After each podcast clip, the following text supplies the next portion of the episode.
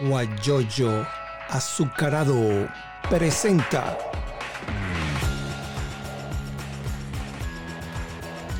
la noticia con Eleazar Benedetto. Alexi Castillo, ya te presenté a Alexi comentando todos los trabajos que tuviste en, en, en Anzuategui, que también diste cursos en ese llamado más periodismo, eh, o periodismo más, más periodismo. Más periodismo, más periodismo, así es.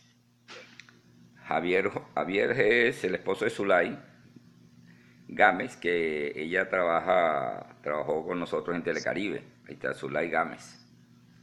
Claro, mi compañera de universidad, además, querida, Ah, querida. Bien, colega periodista. Está en Orlando con su esposo. Ah, qué bueno. Así que como tú, bueno, mucha gente, muchos problemas. Eh, yo antes de comenzar quiero, estaba haciendo un comentario sobre que hay mucha desinformación y en algunas oportunidades nosotros los periodistas caemos en el juego de, emitir informaciones que no, son, que no son ciertas, sino que son falsas. Por ejemplo, por ahí se está comentando que el gobierno interino está en conversaciones con el régimen para designar o nombrar una, los integrantes del Consejo Nacional Electoral. Y el Tribunal Supremo de Justicia, el que está en Caracas, dice pues, le dijo a la, a la Asamblea Nacional, bueno, ustedes tienen 72 horas para nombrar esto. Entonces uno se pregunta, bueno, no, el Tribunal Supremo dijo que estaba en desacato y ahora dicen que están que le están pidiendo eh, nombrar un Consejo Nacional Electoral. Yo no entiendo eso. Como tú eres una persona con mucha experiencia y mayor que yo, entonces sí me gustaría que... ¿Qué, qué, qué opinas tú de eso? Para comenzar por allí. Cuando se, todo lo que vemos, todo lo que provenga del, de Venezuela en el cuanto a, a- a lo que diga el régimen, a lo que diga la dictadura, a lo que diga el gobierno de Nicolás Maduro y sus colaboradores, yo no le creo, pero ni, ni la, pero, pero nada, ni siquiera partido ni un cuarto. Ujú. Lo que yo sí creo, Eleazar, es que en Venezuela están ocurriendo una serie de situaciones en las que lamentablemente el periodismo no puede registrarla de manera veraz Exacto. o no las puede registrar de manera oportuna. Como tú bien sabes, el país, está, eh, el país atraviesa por una serie de situaciones que ha dejado en minusvalía mucho del periodismo, del buen periodismo que se ha ejercido durante muchísimos años en el país Ujú. Ahora, obviamente, con los canales cerrados, con las fuentes oficiales eh, bloqueadas, ¿quién te puede garantizar que tiene una información certera? O sea, los únicos serán los colaboradores o los, o los amiguitos de los, del- del- de los rojos rojitos. Porque del resto, y lo que te pueden sacar de versiones extraoficiales, te pueden es decir cualquier cosa, pero tú lo podrás creer con certeza, te podrás guiar con veracidad so- sobre eso. Yo no lo creo. Lo que está ocurriendo en el país con el tema político es una situación absolutamente lamentable que va a seguir ocurriendo. Ahí van a ser eh, cualquier cantidad de, van a tener problemas, ahí van a tener, van a tener acuerdos subrepticios, ahí van a tener mm, madrugonazos, ahí van a tener acuerdos clandestinos. ¿Y quién va a registrar, eh, como hacen en muchos países con democracias liberales abiertas, eh, y que por lo menos mínimamente tú puedes criticar? Ujú. ¿Quién va a criticarlo? ¿Quién lo va a sacar a la luz, Eleazar? Porque periodistas buenos hay, por supuesto que sí, pero confiables todo lo que se dice, no.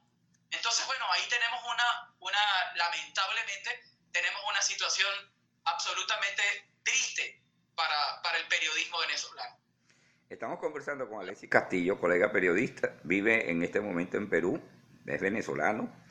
Eh, por allí vamos a reportar que Yoli Márquez, creo que se grabó contigo, nos envía saludos. Ah, Yoli, también la- le mando un abrazote Ella está a mi compañera de, de universidad. Maribel R- eh, Bermúdez, una amiga nuestra que se fue para España, es española, es una señora eh, que acaba de enviudar, muy amiga nuestra, también se conecta, es muy solidaria con todos nosotros porque ella se conecta todos los días cuando yo salga al, aire.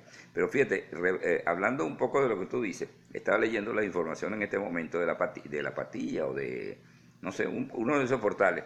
Dice que hay 26 detenidos que fueron eh, abiertos unas averiguaciones porque utilizan el WhatsApp para hablar mal del gobierno. Entonces, ni tampoco por los portales, ni por los WhatsApp uno puede decir nada. Y el que, el que esté filmando, los periodistas, por ejemplo, que a veces están eh, informando, porque esa es su, su, su, profesión, de buscar alguna información en una estación de servicio. Y resulta que llega y tiene que tener una orden del general, jefe del SODI, para que usted pueda entrevistar a una persona aquí. ¿A dónde se, y se habla todavía de democracia? ¿Democracia en Venezuela? Me pregunto yo. Eleazar, eso que vemos, eso que tú estás diciendo, eso es lo típico. Lo que pasa es que yo, ya, ya yo estoy cansado, ¿me entiendes?, de, repetir lo mismo. Es un tema de, ese es el tipo de gobierno comunista, ese es el tipo de gobierno socialista, uh, socialista triste y socialista estúpido que tenemos en, en, nuestro país y que lamentablemente lo tenemos porque, bueno, porque este, eso quizás lo que nos merecemos, no lo sé. o, eso es lo que no hemos podido nosotros, tanto los que están adentro como los que estamos afuera, eh, poder combatirlo con eficiencia, tampoco. Entonces, bueno, mientras es, tú estás repitiendo eso, eso se convierte en una verdad, porque eso, yo, yo leí hace muy poco también algo que a mí me decía, ya algo que a mí me parecía absolutamente demencial, y es, eh, por ejemplo, que eh, se habían detectado antenas repetidoras como para, para, para, lo, para ubicar la llamada, para, eh, digamos, para hacerte un espionaje, de una, intercepción de tu llamada, de tu llamada telefónica, Eleazar. Entonces, ¿cómo, ¿cómo yo como periodista puedo tener la garantía, la seguridad de que, mi, de que mi información privilegiada, de que mi información, de que mi fuente confidencial no vaya a ser revelada o que yo no vaya a poder, eh, poder a, estar en, en, entredicho o en, una situación de inseguridad, incluso mi fuente, cuando el gobierno que debería respetarte ese derecho, ¿me entiendes? Te está, te está interceptando para, para, para descubrir que tú estás pensando, para descubrir que tú estás opinando en contra de él. Entonces, bueno, mira, eso es solamente una cosa típica de regímenes mm, Totalitario. de regímenes nazis. No creo en otra cosa que ahí lo que está pasando, pues. Eh, estamos conversando con Alexis Castillo. Vamos a hablar ahora, lo que tú dices es verdad, no, no, no nos vamos a hacer eco. Yo hacía un comentario para conocer tu opinión. Tú estás en Perú, tienes ya unos cuantos años. ¿Por qué te fuiste de Venezuela? Estoy desde, 2000, desde septiembre de 2017. Ajá. ¿Por qué te fuiste para Perú? Yo sé que tú estabas por irte para Chile, para otras cosas. Yo, yo, yo, estaba por irme. ese era un viaje programado. Yo, eh, bueno, me divorcié, eh, felizmente divorciado, por cierto.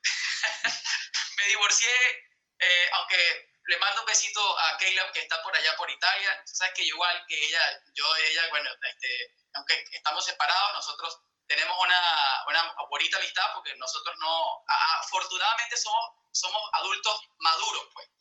Pero eh, me vine eh, también por una situación de, de estabilidad.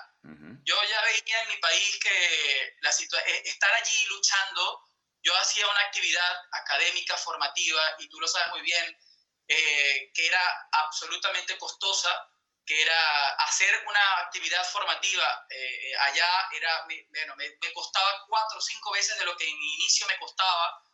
Em, yo tenía, yo, yo, no solamente trabajaba el área de asesoría y de consultoría, y, sino que, bueno, muchas de esas personas o de esas empresas se quedaron, empezaron a quedarse sin fondos por la situación de crisis que estaba atravesando el país y que todavía atraviesa.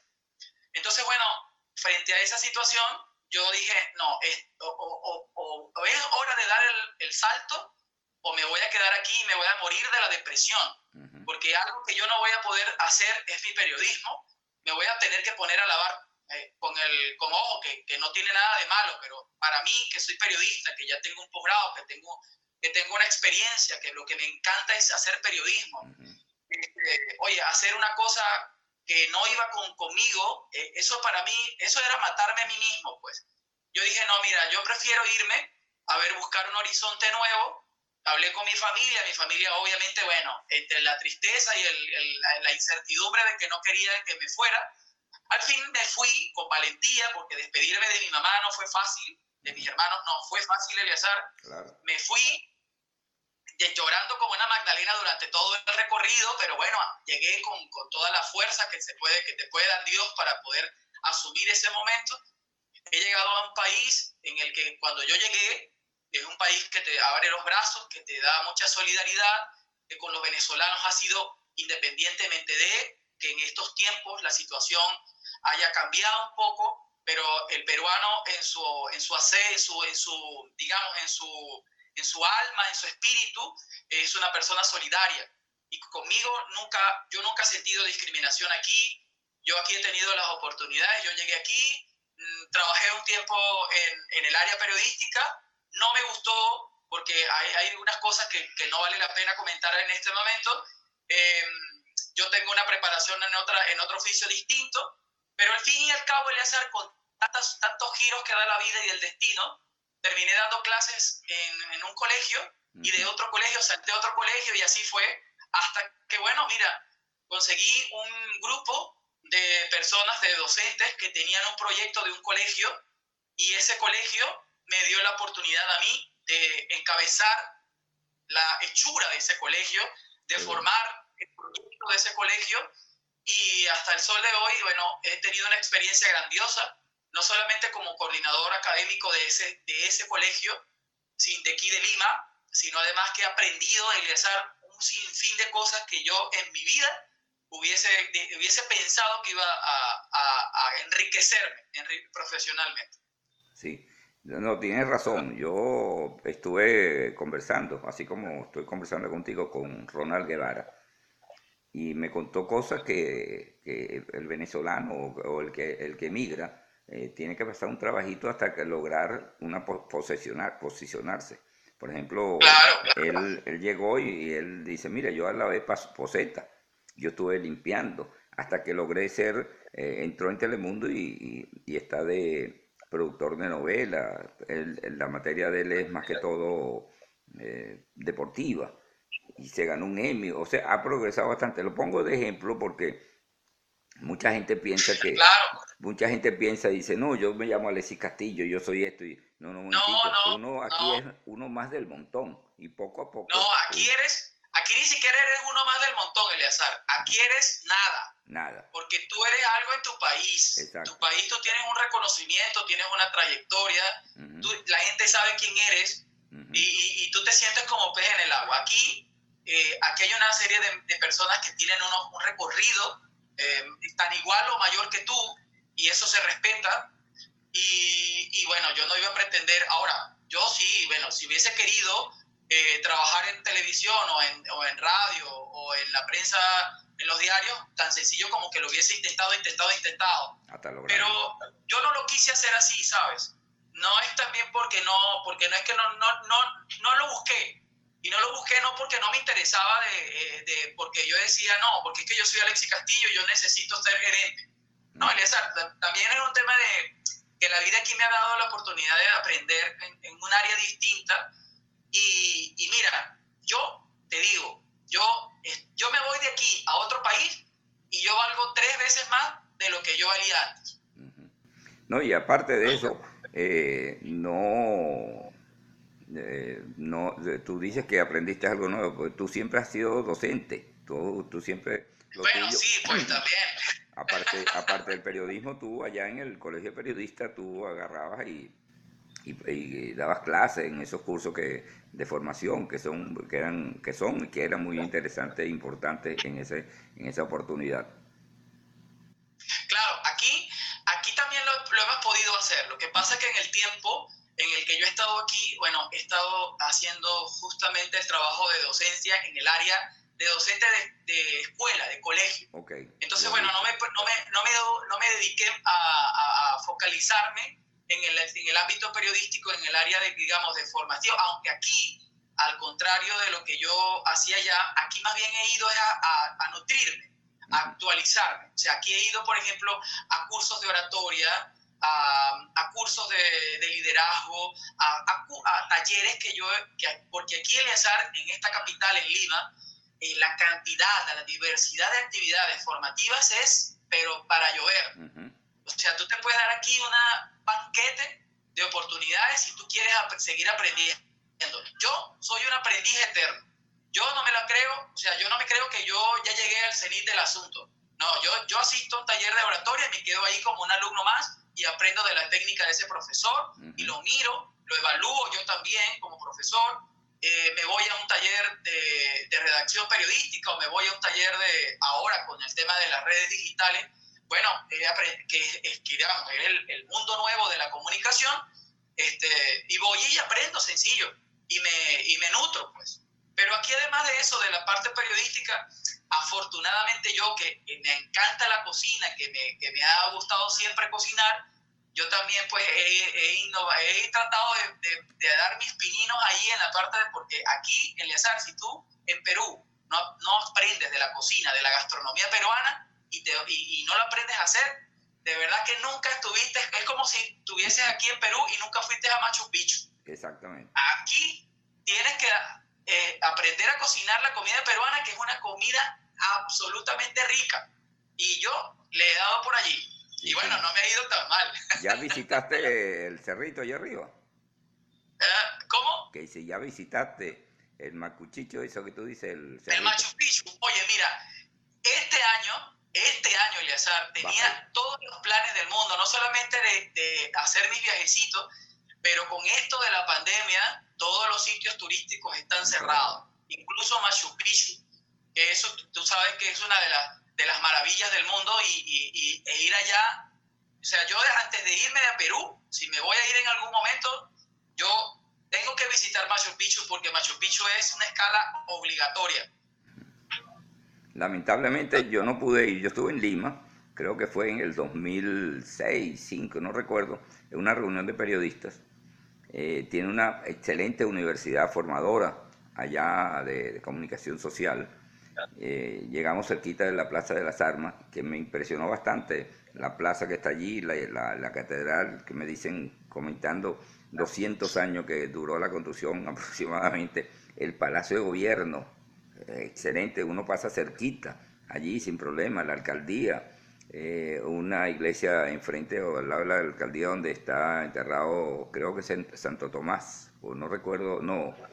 Ah, ese es el, sí, sí, eh, está la iglesia de donde está Santa Rosa de Lima Ajá. y al lado está San Martín. San Martín. No, San Martín no, Sí, sí, San Martín de Porra. San Martín de Porra, sí, cierto, cierto, sí. Aladito, aladito. Sí, sí, que el, hay que bajar unas escaleras muy, muy empinadas. Y, ah. entonces yo... Eh, Lima, Lima es una ciudad muy bonita en su casco colonial hay que saberle recorrer. Lima ya, digamos que con el paso del tiempo, lamentablemente, yo creo que Lima podría estar más bonita, mucho más bonita, pero bueno, vamos a esperar, ojalá que sus autoridades puedan hacer de Lima, el centro de Lima, el, baluarte patrimonial, el, patrimonio histórico latinoamericano que es. Porque Lima tiene muchas cosas que, que, oye, mira, yo estando aquí, ni Caracas, ¿ah? en cuanto a su arquitectura. Pero, pero bueno, creo que le hace falta más cariño. Sí, tiene iglesias por cantidad. Por todos lados, sí, sí. Por todos lados, como el arroz. Inclusive como el ceviche, como los puestos de ceviche. Me llamó la atención que eh, en algunas iglesias por allí cerca de una de las transversales de la, de la Plaza de las Armas, eh, ponen como un mercado en las puertas, ¿no? Y yo, pero bueno, ¿cómo es esto? No, y eso es normal. Claro, eh, eh, pero es un mercado muy, muy estético, muy controlado. O sea, no es que te ponen muchas cosas, porque, por ejemplo, en la Plaza de Armas, donde está la Catedral de Lima, es el centro histórico, digamos, donde está el Palacio de Gobierno. Allí ir, que cualquiera persona que vaya se va a dar un banquete visual, porque, bueno, vas a ver este, la Lima antigua, la Lima, la Lima eh, del virreinato, es una Lima de, digamos, de pedigrí. Eh, allí ves tú una, un, un, urbanismo que que, no, yo, en cuanto a, bueno, hay capitales como Buenos Aires, Caracas no lo tiene así como la tiene aquí en Lima, yo eso sí te lo voy a decir. Es verdad. A, a, calzón quitado. Lima, en ese, eh, Lima tiene sus su, áreas en el centro de Lima que son majestuosas, son muy bonitas. El, la parte de, de, Lima creo que es la segunda ciudad del mundo que tiene un barrio chino, porque San Francisco en los Estados Unidos ah, y Lima eh, y Lima allá en Perú también tiene un barrio chino. Y... Bueno, aquí el barrio chino es, pero mire, Eleazar, bueno, ahorita no, porque está en el centro justamente como a unos 10, 15 minutos de, de la Plaza de Armas, del propio centro histórico de Lima.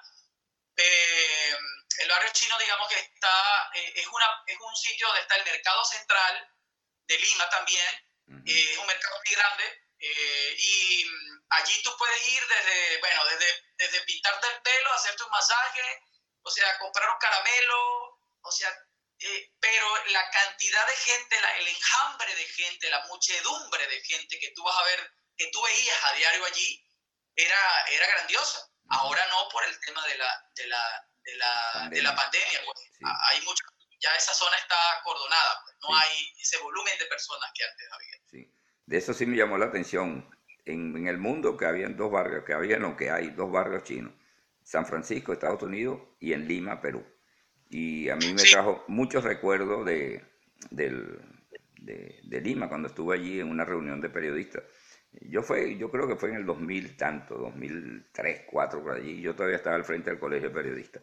Estamos conversando. Yo, yo, yo te digo, yo si a mí alguien me tocara, si a mí alguien me preguntara eh, por qué debería venir a Lima, por ejemplo, o por qué debería venir a Perú, yo le diría, mira, yo vendría por la comida. Yo vendría por la comida, porque, bueno, entre otras cosas, pero la comida, Eleazar, la comida aquí, Dios mío, es, es muy variada, es una de las mejores gastronomías aquí. Este es el país denominado el país de los mil sabores.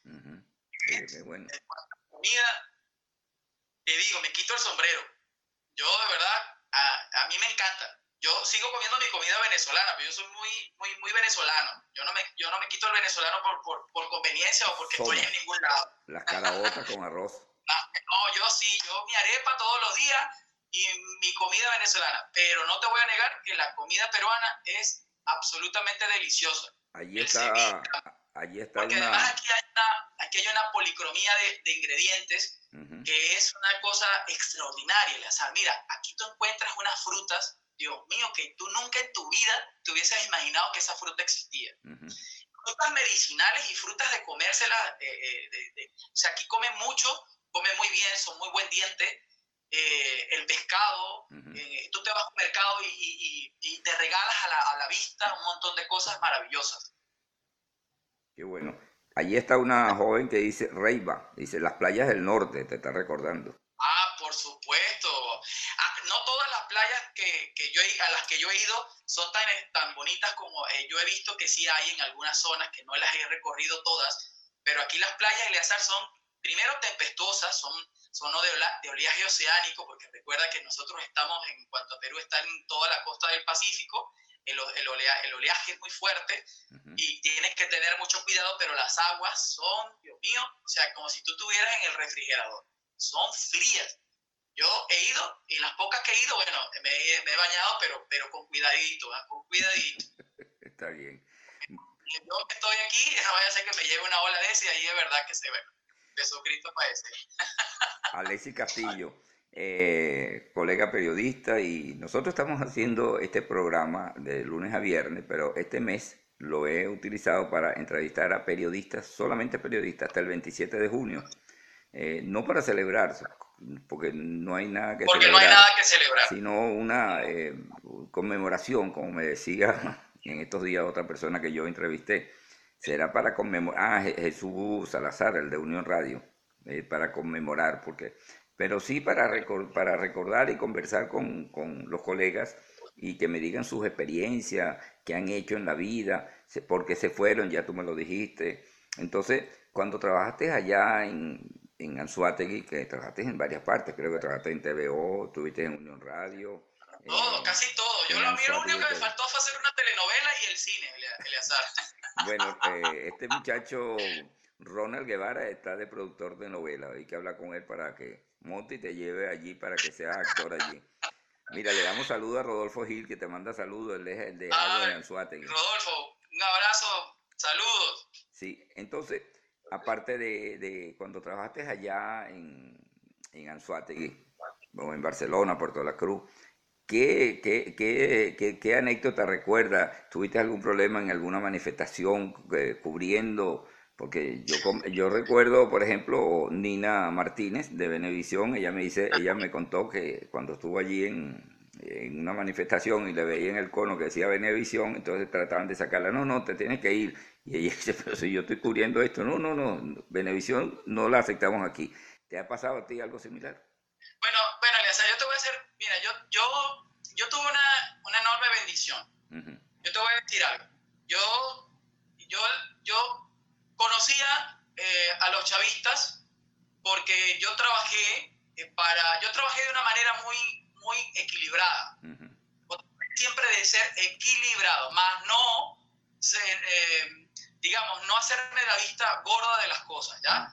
Yo, yo incluso, recuerda tú muy bien que yo fui corresponsal del Correo del Orinoco, Ujú. que fue en el primer tiempo cuando, cuando sacaron, el gobierno sacó ese periódico, Ujú. a mí me llamaron para, para hacer, yo fui el primer corresponsal de ese periódico, trabajé, tuve la suerte de trabajar con, con, con Vanessa Davis Ujú. como directora, eh, a, quien le, a quien le mando una- un abrazo, porque con ella hay que quitarse el sombrero también, pero independientemente de su, de su afinidad eh, ideológica, aunque creo que ahorita este, no es tan, tan digamos, tan, Tan chavista.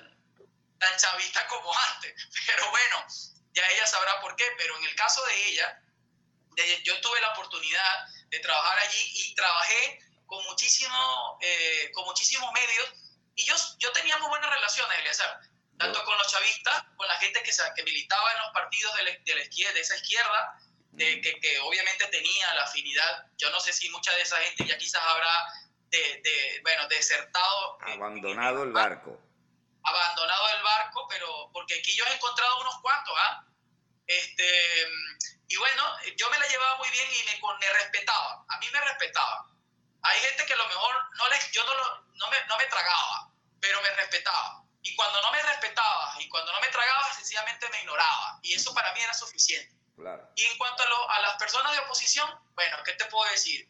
Yo con la gente de oposición, absolutamente transparente, yo siempre me la llevé bien, a quien tuve que criticar lo critiqué, y porque yo no tengo pelos en la lengua, y ahora a esta edad que tengo muchísimo menos, y sencillamente eh, me llevaba muy, muy bien con todo. Pues yo no tuve esas- esa mala suerte de que me dieran una pedrada o que me tiraran un golpe, más bien me protegían, iglesia.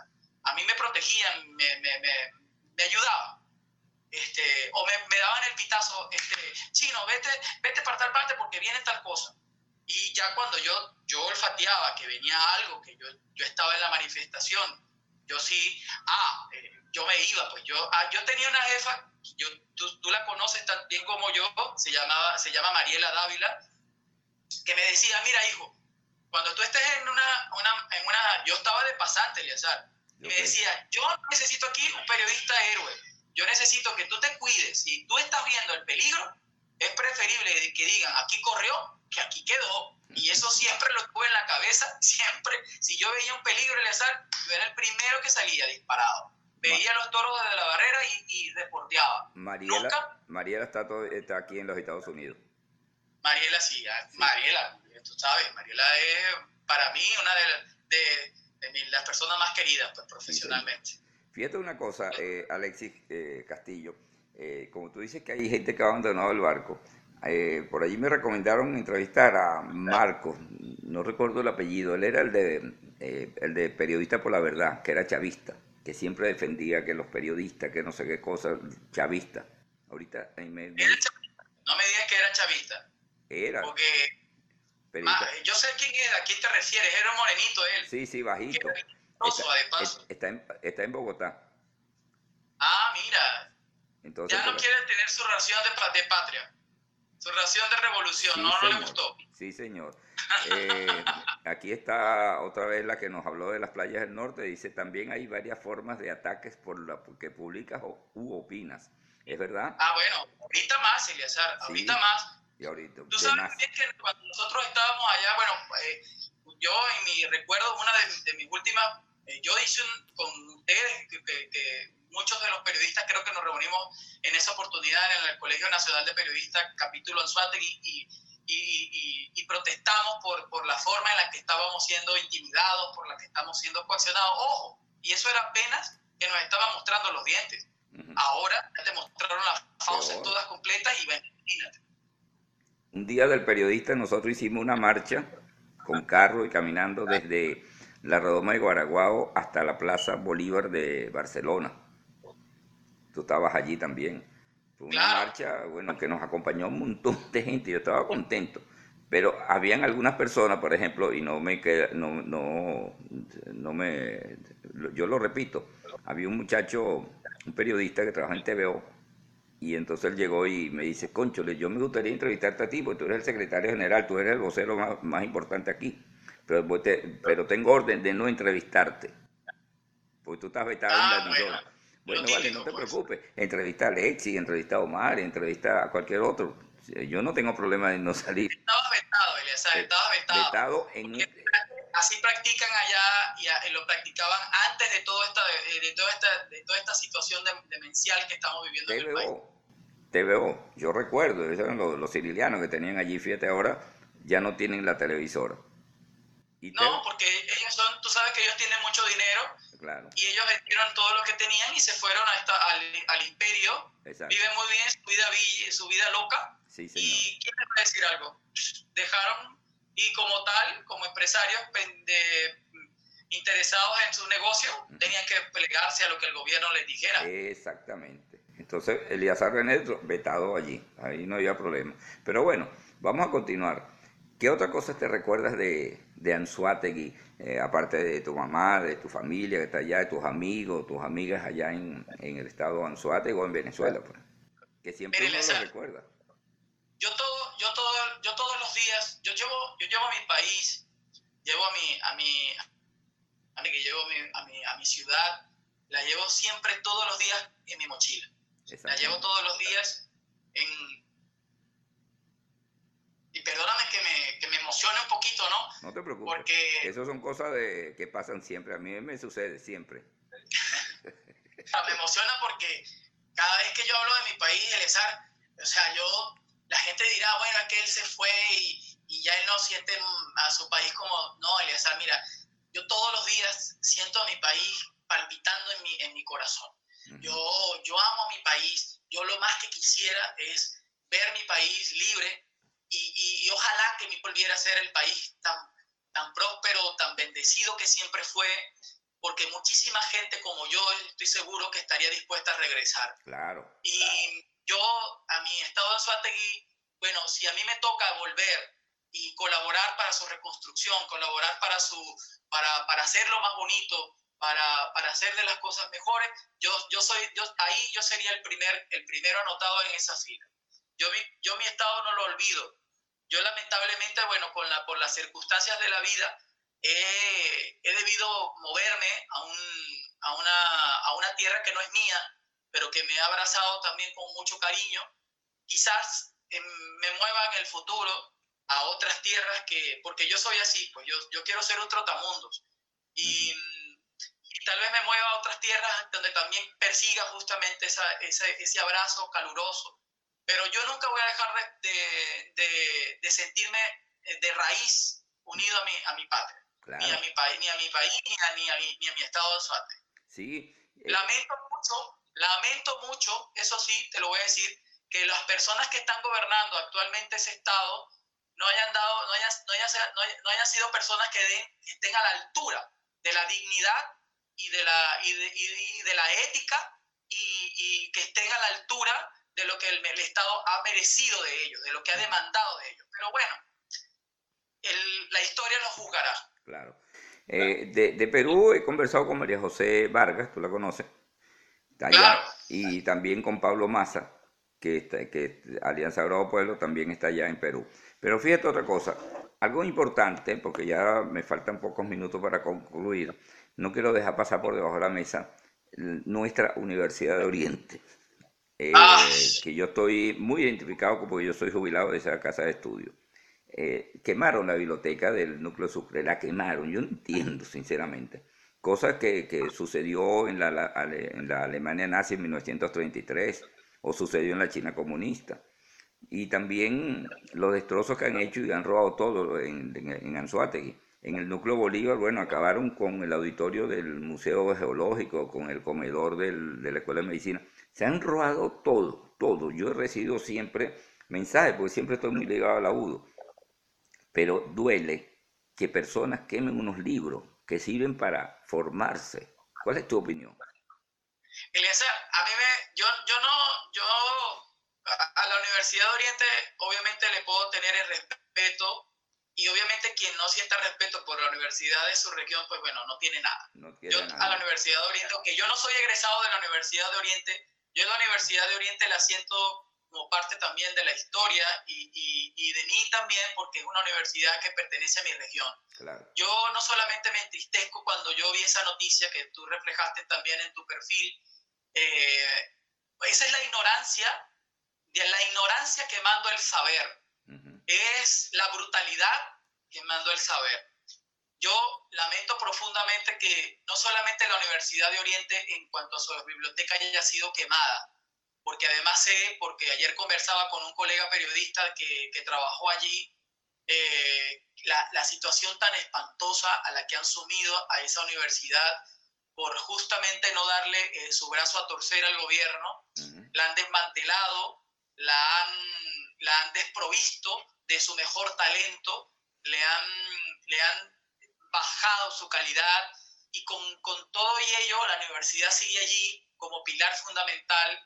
Yo lamento mucho que esa situación de la, de la biblioteca haya pasado porque es, es, de verdad el reflejo de, mira, yo, yo no sé, eh, aquí en el mundo pasan tantas cosas feas, Eliazar, tantas cosas crueles, como por ejemplo las violaciones, las guerras, las bombas, los pedófilos, los, los políticos estúpidos y corruptos, pero que tú quemes una biblioteca en una zona en la que tú la necesitas, eso es triplemente más, más bueno, eso es triplemente más de, de, de lo que uno puede soportar en cuanto a su sentido común. Mira, para concluir te voy a comentar algo que me dio, me dio, eh, yo digo, el cinismo tiene, no tiene dónde llegar. El gobernador de Sucre, en unas declaraciones que ofreció, si las tengo por ahí yo te las voy a enviar, él dice que pide la renuncia de la autoridad universitaria, que no han sabido resguardar las estructuras ni las bibliotecas, que ellos son culpables de esa situación. Y yo digo, pero bueno, ¿este tipo de dónde vive? Si ahí no hay policía, no, hay nada. él sabe, Eleazar, que él haciendo eso, ellos lo que persiguen es el control de esa universidad, que tú sabes que es una universidad autónoma, sí, señor. que no es, una, no, no, no es una universidad que se deja pisar por esa ideología mamarracha que tienen allí ese gobierno eh, este, anacrónico. Eh, sencillamente ellos lo que persiguen es, es torcerle el brazo a esa universidad, a sus autoridades, hacer de esa universidad un, un campo ideológico para seguir eh, produciendo zombies, produciendo gente que no tiene ningún sentido de la noción de la historia, de la actualidad, de la vida y del amor. Porque esos, esos que están allí, Eleazar, algún día, Eleazar, escúchame bien, algún día, esos que están allí diciendo toda esa sarta de tontería, algún día ellos van a pagar. Ellos van a pagar, porque esto, esto no es que tú vas a esperar en la corte celestial. No, no, no. Aquí, Eleazar, aquí. paga aquí en, la tierra. Bueno, llegamos al final. Lo que me gustaría es un mensaje a todos los colegas, a toda la gente que nos está escuchando, que llegan, se conectan, se van y así suben y bajan. ¿Qué le dirías en estos momentos que vive la República? que vive Venezuela. Y bueno, tu mensaje, no te voy a decir lo que tienes que decir, porque tú eres muy inteligente. Mira, yo lo que quiero es que mi país sea el país próspero, el país bendecido. Yo quiero que, que de verdad que esa oposición que está en mi país deje de ser tan timorata, tan maniquea, tan, tan cómplice y que de verdad se ponga los pantalones y haga lo que tiene que hacer. Yo antes, antes de irme, yo no creía en alguien que yo ahora de verdad me quito el sombrero, Eleazar, y alguien por la que yo, si tendría que ir a votar, personalmente voto, es por, el, por María Corina Manchado. Es la única que tiene los ovarios bien puestos, que tiene, la, que tiene la lógica bien puesta en ese país. Es la única persona coherente que yo no he visto bajar la guardia. Yo tenía muchas expectativas por, por Juan Guaidó, pero ya no las tengo. Ya sabes qué, Eleazar, me queda un reducto así chiquititito de lo que yo le puedo creer, porque yo veo ese gobierno allí cada vez más fuerte, cada vez más afincado, y no hay ninguna posibilidad de salida frente a la gran, gran, gran, el gran desastre que vive mi país, el gran, la, gran, la grave crisis humanitaria que todavía sigue enfrentando Venezuela, y es una tristeza que nosotros, siendo uno de los países con mayor prosperidad, estemos atravesando esa situación tan caótica. Quisiera que eso terminara y yo hago votos y oro todo, todo lo que pueda al, al Dios Altísimo para que eso termine. Bueno, de verdad que me pusiste, me llegaste aquí, sinceramente. Se me hizo hasta un nudo en la garganta. Pero bueno, gracias a Alexi por este, esta, haber aceptado esta invitación. Y seguimos, gracias. Y seguimos en contacto. Así que... A ti. Muchas gracias por todo y será feliz fin de semana y hasta Abrazos a todos, Chao. Gracias. Bueno, eh, terminamos de conversar con Alexis Castillo. Bueno, lo último es muy importante lo que dijo de María Corina Machado, ¿no? Excelente. Bueno, ¿qué otra cosa podemos decirle? Que el próximo lunes vamos a conversar con Lizardo Aguilar. Lizardo Aguilar es un colega periodista, trabajó muchos años en el diario El Tiempo de Puerto La Cruz ahora vive en Argentina, en Buenos Aires. Y bueno, con él vamos a conversar eh, cosas así como lo que hicimos en este momento con Alexis Castillo. Eh, a las 12 del día, Ronald Guevara nos envió una invitación para que nos conectemos con él, colega periodista. Eh, su Instagram es Ronald Guevara, porque él va, tiene, va a tener como entrevistado a Antonio Ledesma. y ahí hay que escucharlo porque toda esta situación que está sucediendo en este momento, que si se reúnen, no se reúnen con la oposición, con el gobierno, eso es interesante, a ver cuál es la posición, porque yo sé que él siempre se reúne con Diego Arria, se reúne con María Corina Machado, virtualmente por supuesto, a ver qué nos puede decir de nuevo. No me queda sino decirles feliz fin de semana, les, les habló hasta este momento Eliazar Benedetto Gómez desde Houston, Texas. Buenos días y feliz fin de semana. Guayoyo azucarado presentó la noticia con Eleazar Benedetto.